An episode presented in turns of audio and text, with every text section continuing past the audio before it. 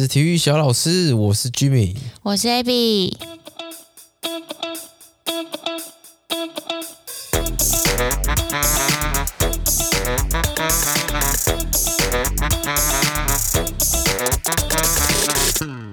耶！嗨，大家好，大家好吗？还不错。最近现在是怀孕第几周？现在是即将三十一周。三十一周离这个生产还有几周？听说三十七周之后就算足月，那就可能就是已经算可以生了。但医生说比较正，呃，比较大部分的人可能还是三十八周之后。所以三十七周以后，只要羊水破就要生。其实你现在如果羊水破了，可能也要生。要生哦、对呀、啊。哦，他就要去住那个保温箱，这样可能是。那有一些可能更早、更早的情况，可能你羊水破了，好像呃，之前有看到一些文章是会有一些手术是个可能在打一些羊水进去，我不确定，我我没有仔细看过，但是好像有这件事情，就是你可能胎儿还太小，二十几周的时候之类的。欸，那你自己知道羊水破的那个 moment 或是那个情况会是？会是什么样子吗？我不知道啊。对啊，我怎么知道这个是漏尿？哎，不是，那个哦，几点出还是它是数量可能还是有差，而且我觉得跟瀑布要不这样。我不知道，但我想如果是漏尿，你应该会知道是漏尿吧？为什么？哈？因为你就知道那是尿啊。它的感觉不是一样的吗？它从不同的地方出来，爸爸。哎，怎么讲？就是我们男生，你在尿尿的时候，跟你在那个，那是因为你是同一个口啊，东西也不一样啊。可是对我们俩那个感觉是一样，就是我要把它憋住，或是放出来，那感觉是一样的。就开关、开关、开关。我我好，那我现在没有破过水，所以我可能要等我生产完之后再分享破水是什么感觉。诶，你都没有，就是先问过别人说，诶，到底是？什么情况？就是会，好像没有哎、欸。我觉得我好像是一个蛮蛮对于呃，我只有紧张，就是小朋友能会不会平安这件事情。除此之外的事情，其实我都看得很开，就是有一种到时候就会水到渠成的感觉。就譬如说，像我们现在已经小朋友已经三十一周了，请问一下。呃，我对面这位爸爸，我们现在有什么小孩的东西了吗？有啊，就是有一些人送了一些奶瓶啊。那我们自己买了什么吗？这东西不急着买啊。对。对啊。但所以、就是、真的不急着买啊。对于可能其他就很有准备的爸爸妈妈来说，他们其实可能很早的时候，他们就已经把东西都传本本，但我们就不是。所以对于我自己而言，我对于产程还是什么这一块，其实我还是一样，就是我也是处于一个很佛系的状态。对啊，你通通买完了，别人要送什么？有人要送吗？有啊，就是要点牌啊。哎、欸，这个床啊，哎，这个衣服啊，然后哎、欸，这个玩具啊，就你通通买好，别人要送什么，别人就会觉得心灰意冷啊，都不要，都都不用。哦，包红包最好啊，直接要直接要钱。直接讨钱，嗯，嗯，现在穷的很啊！直接讨钱，还真是不好意思开口。不过真的是最缺钱是没错啊。对啊，对。我很多就是有一些亲戚朋友要送我那个婴儿床，还有还有推车啦，所以我大概心里有大概知道这些东西现在在哪边这样子。哦，好。床啊，推车这样。好。对，钱还不知道在哪里啊。嗯，好的。对，那。你因为你不是有在分享你在训练的这些影片吗？对。那我也很好奇，就是说你在分享这些影片的当下，嗯，回应你的人都是些什么人？哦，等下，所以今天这一集是孕妇本人的专访，但没有访纲是吗？没有，就是聊聊天。太混了吧？啊？怎么会？我很好奇，大家对，因为毕竟回应你的人不是每个人都有听这个节目嘛。所以势必有一些人，他是从动态里面看到你在做这件事情，嗯哼，然后我想知道他们的反应是什么。嗯，他们有些人可能说：“哎呀，这个不要不要做那么重啊，这个危险或是什么？就是他们，我想知道他们这多少比例对于这件事情他们的看法是什么？呃，其实目前来说，呃，因为我大概是在二十几周的时候，我才。就是像是宣就有宣布，就是说我怀孕了嘛。那大概已经是到六个月之后，其实我才就是有在继续分享，就是说我在怀孕的过程当中，其实一直都还是有在持续训练这样。那呃，基本上我收到的回馈都还是以就是觉得厉害跟佩服居多。嗯，那当然也有一些人会说，哎，要小心一点哦，或者是啊，不要做这么重，或者是呃，好像就只有这两个。就是小心一点，跟不要做这么重。其余大部分我看起来大概可能有八成以上都还是以一个比较正面的态度，就是说哇，好厉害，哦佩服，或者是哦，就是好强之类的。嗯，那也有一些妈妈们就是。可能是准妈妈，或者是已经生过小孩的人，就会也会回馈呃回馈给我说，就是说他们觉得可以在孕期当中做持续的训练是一件很好的事情。可能是因为他们当初或者是他们现在呃被医生说就是不适合运动，所以他们是就是懊悔当初没有能在孕期运动这件事情吗？呃，我觉得不算懊悔，可能是因为其实。你假设你今天胎盘有前置的状态，或者是你的呃子宫颈的长度不够，那有可能会导致就是你在呃做训重量训练的时候，可能会有比较多一点点的风险。但可能这要问产检医师，他可能会比较清楚。只是产检医师可能会当初就是跟他们讲说不适合运动这样。哦，对。诶，那你之前之前不是你有问过产检医师，就是嗯哼类似的问题，嗯。然后你你是怎么问啊？你就是说，其实我观察的就是胎盘有没有前置，跟子宫颈的长度是不是一直都是正常的。嗯、然后还有我每一次产检身上，呃，我每次产检羊水的状态啊，或小孩子的呃周数啊，是不是都是稳定成长？嗯嗯，对。那那时候当初不是有那个什么胎盘前置胎盘还是什么？你说有一次产检。然后医生说：“哎，胎盘位置有点低哦。”对啊。哦，那次是这样，就是呃，有一次我去产检的时候，然后医生有说，就是哎，你这次胎盘位置有点低。然后我就说：“那这样子，我最近还可以做训练吗？重量训练吗？”嗯。然后那时候医生回复是说：“嗯，我建议是先不要。”嗯，对。那因为我后来隔周还是隔两周之后，我有预约那个高层次。嗯，所以那时候其实我回到家之后，我想了一下，我觉得我可以再问问看高，在照高层次的时候再询问一下高层次的医生。原因是因为其实呃，我除了那一次产检医生说胎盘位置有点低以外，其余的呃之前的每一次产检医生的就是都没有反映过这个状态。那子宫颈的长度一直也都是就是正常的。嗯，再加上我觉得呃重量训练这件事情。就代表你的重量你是可以自己掌控的嘛？那所以呃，你的状态除了产检医师知道以外，你自己也是很清楚你自己身体的状态。假设你今天真的不适合，就是做重量很呃重量训练好了，那那其实你还是可以有很多可能，譬如说你不要负重的训练，可能也是可以做。但我觉得重量训练对于我意义，肌力训练对于我的意义是，它它不止。就是他，他其实带在心灵层面上带给我很大的支持。就像我记得那时候居民问我，就是我说我要问高层次的医师，说我胎盘位置怎么样。然后你不是问我说，嗯，那所以他如果说太低，你就不练了吗？嗯。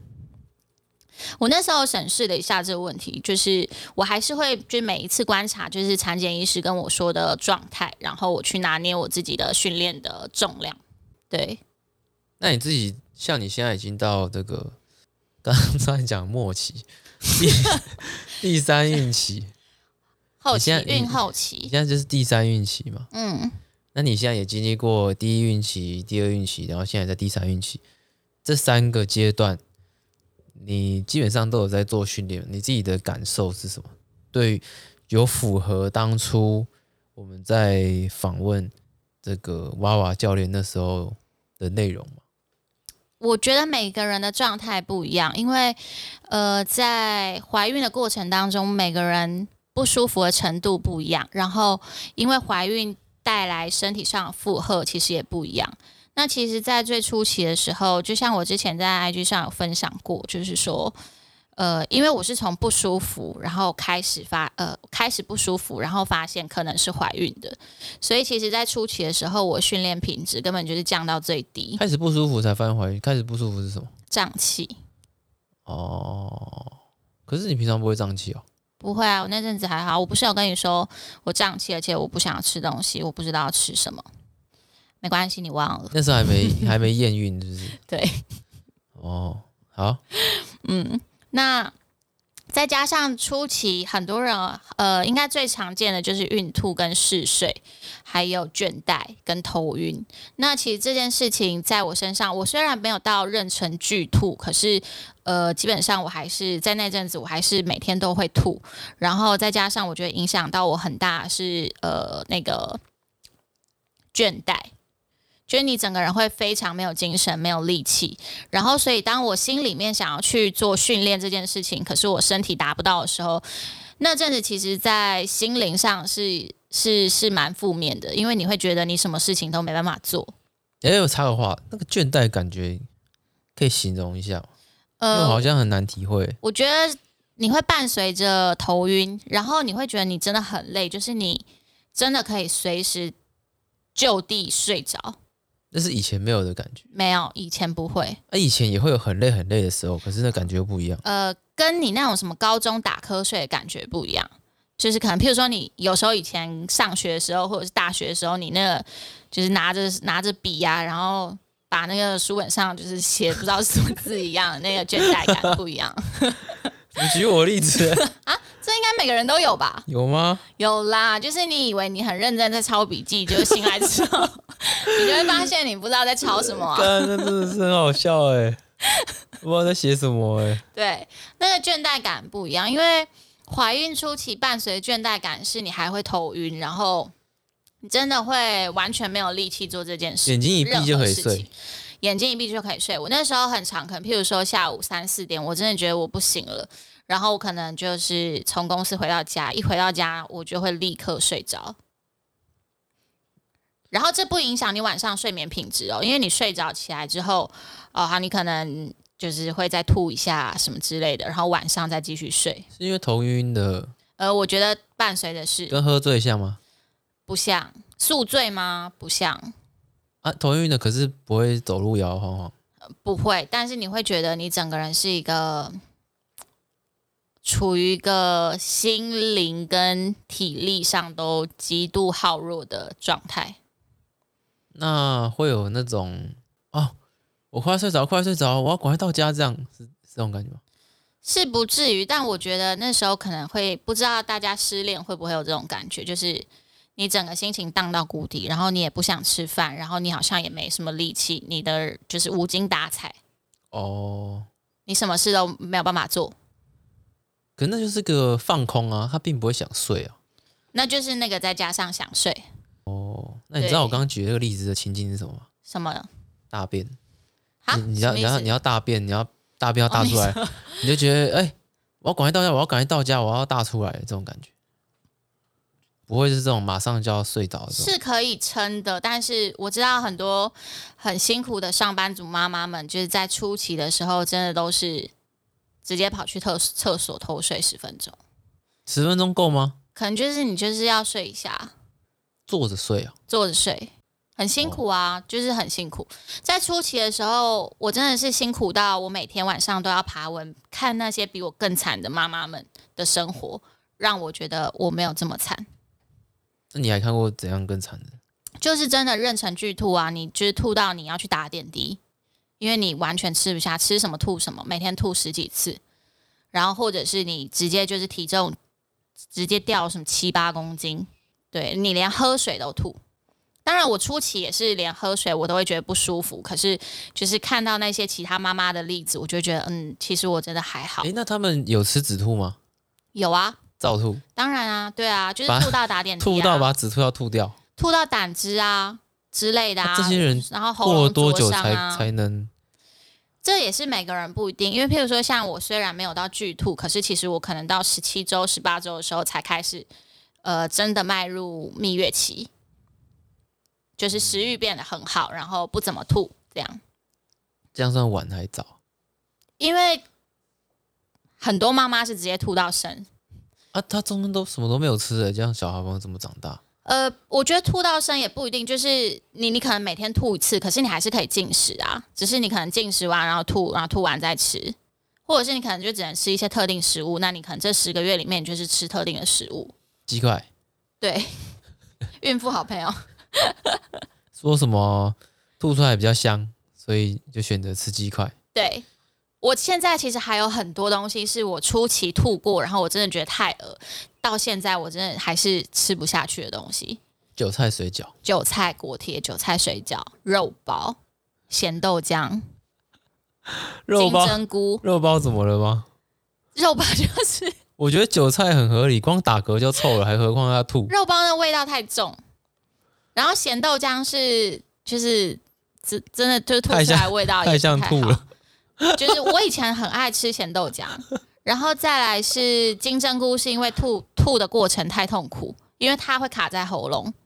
哦，可是它其实它没有卡在喉咙，也在帮助你继续催吐，哎，不是吗？不是，可是那那那个呃不舒服的感觉真的太不舒服，因为它卡在喉咙。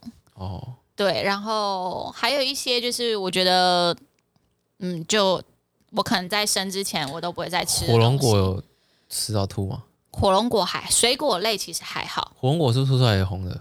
嗯，可能是吧。牛奶吐出来也是酸的，所以嗯、呃，但是牛奶我可能算比较能接受。那直接吃优格，就类似味道很像，直接酸奶。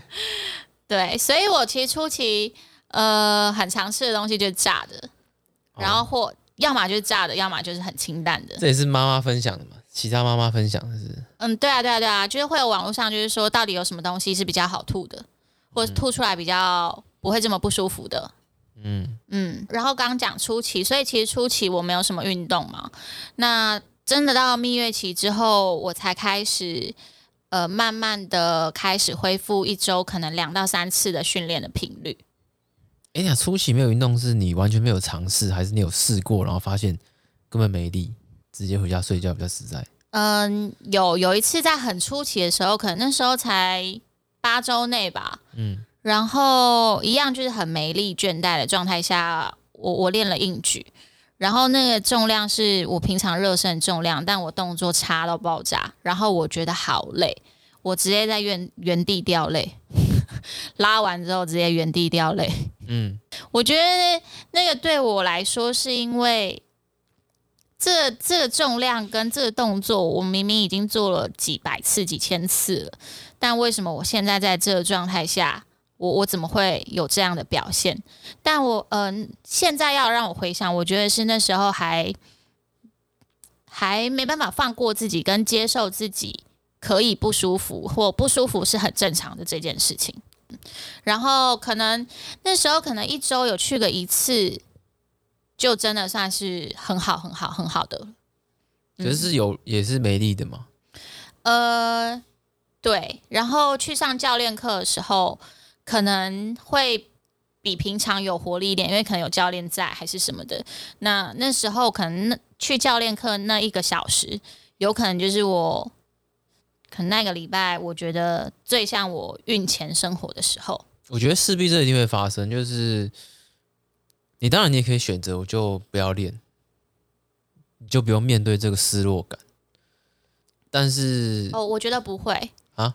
我觉得对于我来说不是，因为你不要练，就代表你你没办法练，你你就是你这你会觉得你好像被剥夺了什么。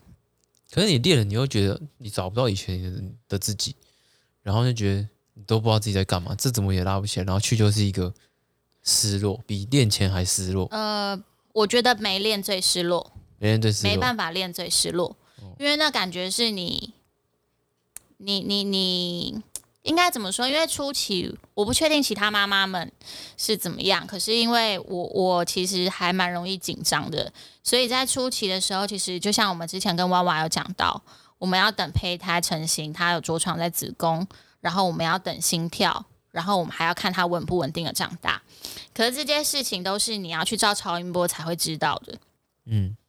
所以，当你今天在家里，或者是你在工作、你在上班的时候，其实你都不知道你现在宝宝的状态是什么，在伴随身体上的不舒服，我觉得那对妈妈的压力其实是非常非常非常大的。那如果你今天，譬如说你，呃，你在孕前，你可能是喜欢训练这件事情，它已经是你生活中一部分，然后你在怀孕的初期，这部分又被夺走，你你就会不知道你是谁。嗯，对。所以初期我觉得很，呃，真的很辛苦。其实你在网络上看到，就是很多妈妈都在分享初期的不适的时候，或者是譬如说你初期然后吃炸鸡块，然后被妈妈、婆婆啊、邻居啊说啊吃这个不好啦。大部分妈妈都会说，就初期你真的是活下来就好。妈妈的目标就是你活下去就好，你吃什么都不要紧，你想要做什么都不要紧，你就是活下去就好。嗯，对。我也没限制过你嘛。你对对啊，回想起来，我限制过你什么也没有吗？可能没有吧。啊，可能这不肯定，明明就没没明明就没有，因为你根本不知道要限制我什么啊。嗯，怎么会冰呢？吃冰哦，这些这个传统禁忌，嗯哼，我也是略知一二的吧。对，反正初期真的是妈妈们活下去就好，你可以找到任何你开心的东西，你就是活下去就好。那中期也是顺顺的练。呃，中期就是恢呃，等到食欲开始恢复之后，体力也开始恢复之后，大概就是频率大概是，我觉得可以练到两到三次一周吧。然后那时候其实虽然初期呃大概有两三个月没有密集的训练，但在回到呃但到蜜月期之后，他的我觉得力量回来蛮快的，跟动作的品质回来蛮快的。嗯，甚至我可能在有突破你这个孕前的。表现吗？嗯，是没有，可是我觉得算是差不多。就我觉得已经是算是动作上啊，还是什么的，我觉得都算是一个不错的、不错的进步。嗯，对，蛮满意的啦。在中期的时候，那你现在进入到晚后期，为什么要讲晚期跟末期？奇怪，第三孕期，嗯，你现在就是状态有点回到。第一孕期的时候，就是哎、欸，又开始吐啊，虽然说没有嗜睡，可是有开始吐，是吧？对。那训练上面你觉得有改变吗？我觉得训练品质又一样，就是又下降。原因是因为，呃，我现在可能其实吐还好，但是最近可能开始一直会密集的头痛跟胀气，有点不太舒服，就没有嗜睡，可是它还是有渐渐在影响我的训练的次数。嗯，然后所以，呃，这一两周其实训练的次数有减少，可我觉得现在心态也放比较开了，就是我觉得，呃，不舒服就不舒服，没有关系，就是你就是放过自己，你可以把握你去练的每一天，然后好好的练，但不需要把训练变成一种压力，好像我今天没有练，我就什么都不是，或者是什么的。对，对，训练是一辈子的事情。对，就是把它放长远来看，那呃，每一阶段都有每一阶段慢慢的目标嘛。对，他所以不要把它想的是一个哦，好像现在就一定要维持怎么样，就一定要达成什么。对，所以就是心态上调试的可能比较好。对，不过有时候我在分享就是有关于训练的，嗯、呃。譬如说像训练的影片啊，或者是训练的分享啊，其实心理上还是会有一些压力的。怎么说？因为就像现在，虽然到了第三孕期，但其实离呃宝宝出生还是有大概一两个月的时间嘛。那我们谁都不会知道宝宝是不是会平安，或者是能不能顺产。嗯。但你其实还是会有一点压力，就是假设今天会有意外，今天就会有一定会有人说，可能是因为你这种。你做重量训练，或者是你看你做太重，嗯，或者是你为什么不好好待在家，嗯之类的。我觉得这对对我来说，心灵上承受的压力还是呃还是会有一点，嗯嗯。好，这是来自一位怀孕三十一周的妈妈的告白。对，还有一点，我觉得可以分跟大家分享是，我觉得，呃，不管你今天是在怀孕中，还呃，你今天是在怀孕中，还是你呃在准备怀孕，我觉得你都可以开始先上训练的课程，跟瑜伽可能也可以去上一些，因为其实像我到现在虽然还没有到很后期，可是其实我在呃三十一周左右为止，我身体上都没有太大的不适。譬如说，像很多妈妈可能会有遇到腰酸的问题呀、啊，或者是肩颈酸痛的问题呀、啊，或者是脚酸的问题呀、啊，那些其实我都还好。嗯，对，因为其实我在中期的时候有一两个礼拜，我觉得腰有变酸，但那时候我注意到是因为我那一两周我的骨盆前倾的蛮严重的。那后来之后，其实我每一天就是我只要发现我骨盆前倾，有下意识意识到我骨盆前倾。或者是我可能走路的时候脚稍微有点歪八，我其实很快就可以把我的动作调整回来。嗯，及早认识自己的身体也是一件好事。是，就是我可以自己去改善这个动作，而不是没办法改善。对，对自己身体的敏感度会增加。然后再加上我现在每天我都会可能在瑜伽垫上，我用滚筒或者是瑜按摩球放松我的上背啊、下背啊，或者是呃按摩脚啊。那我觉得这对我身体上是很有帮助的，因为到目前为止我都没有太大的不适。可是我真的也有听到，就是我很多的，比如说有一些同事或者是其他的朋友妈妈们跟我说，就是他们觉得腰很酸，然后可能要用托腹带，或者是水肿很严重，或者是呃各种不舒服。但其实我除了头痛，就是一些我没办法控制的不舒服以外，其他的我好呃身体上的不舒服，我好像是可以借由训练跟放松来帮助舒缓我的不适的。对，你都没用托腹带，嗯，这样想一想，你的肚子是蛮正的，就是它不会真的就是因为肚子变大，然后就直接骨盆整个放掉，牵请得到无法，你知道。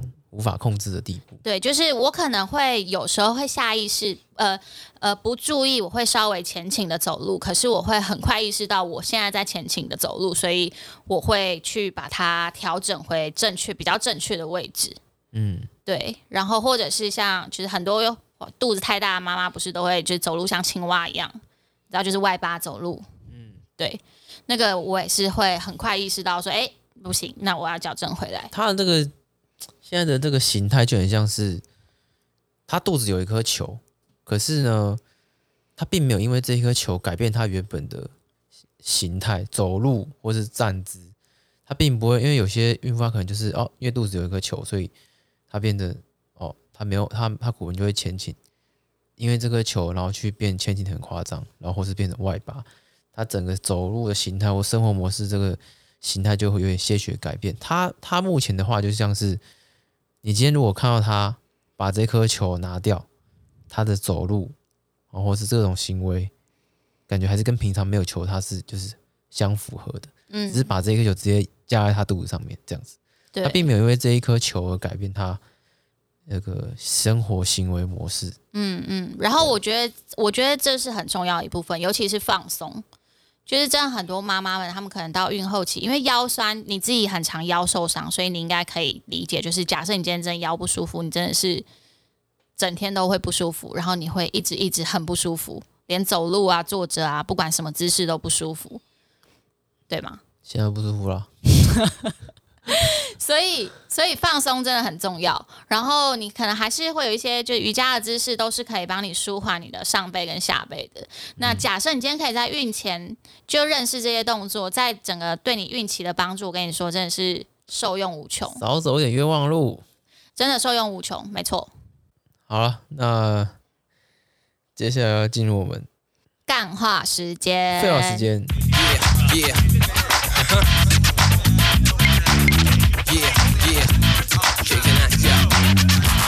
我先讲一件事情，就是刚讲到这些什么腰酸背痛，那我其实因为最近我们就是在处理你知道家具的事情，我们这个装潢告一个段落，嗯，那其实就剩下剩现在剩下收尾，在添购一些家具啊。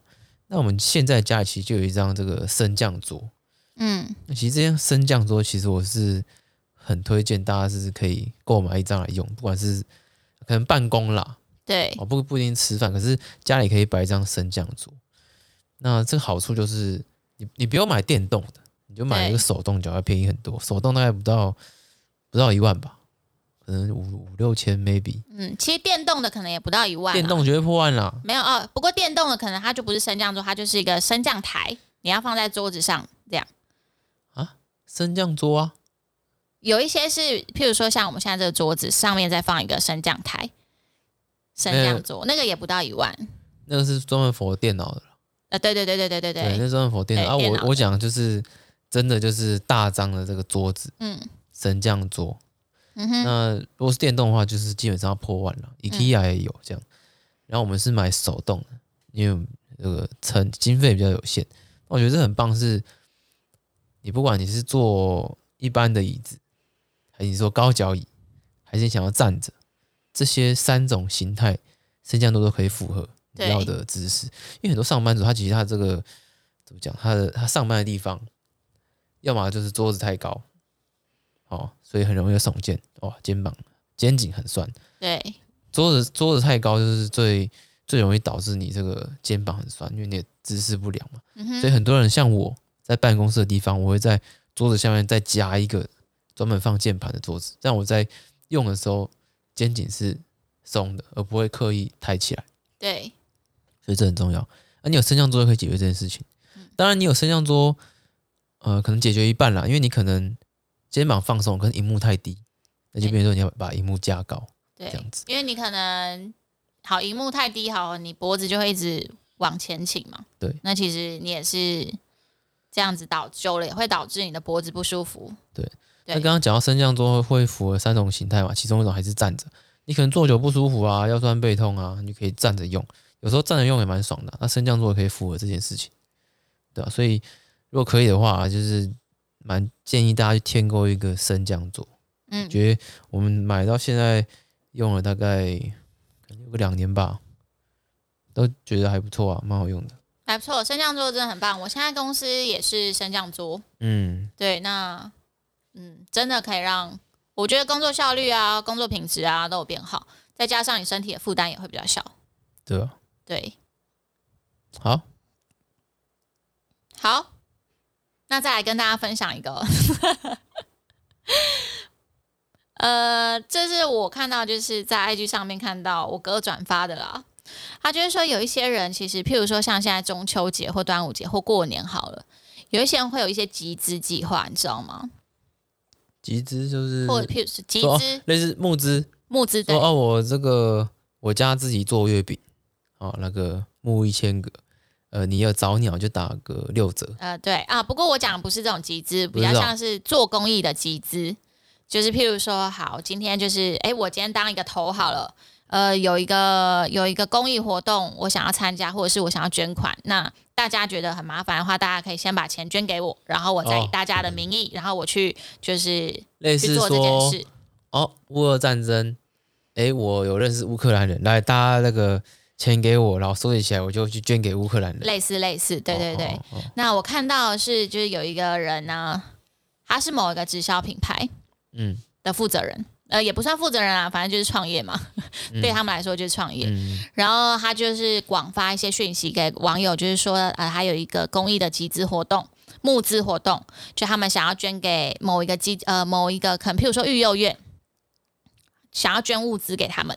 然后他说他已经有跟这个育幼院呃沟通过了，就是他们缺少的东西是可能譬如说像沐浴乳好了，嗯，对，所以他现在就广发邀请，就希望大家可以一起呃捐钱，然后他会一并购买这个沐浴乳给那个育幼院。他这个是有，他这个 project 有一个网站吗？还是？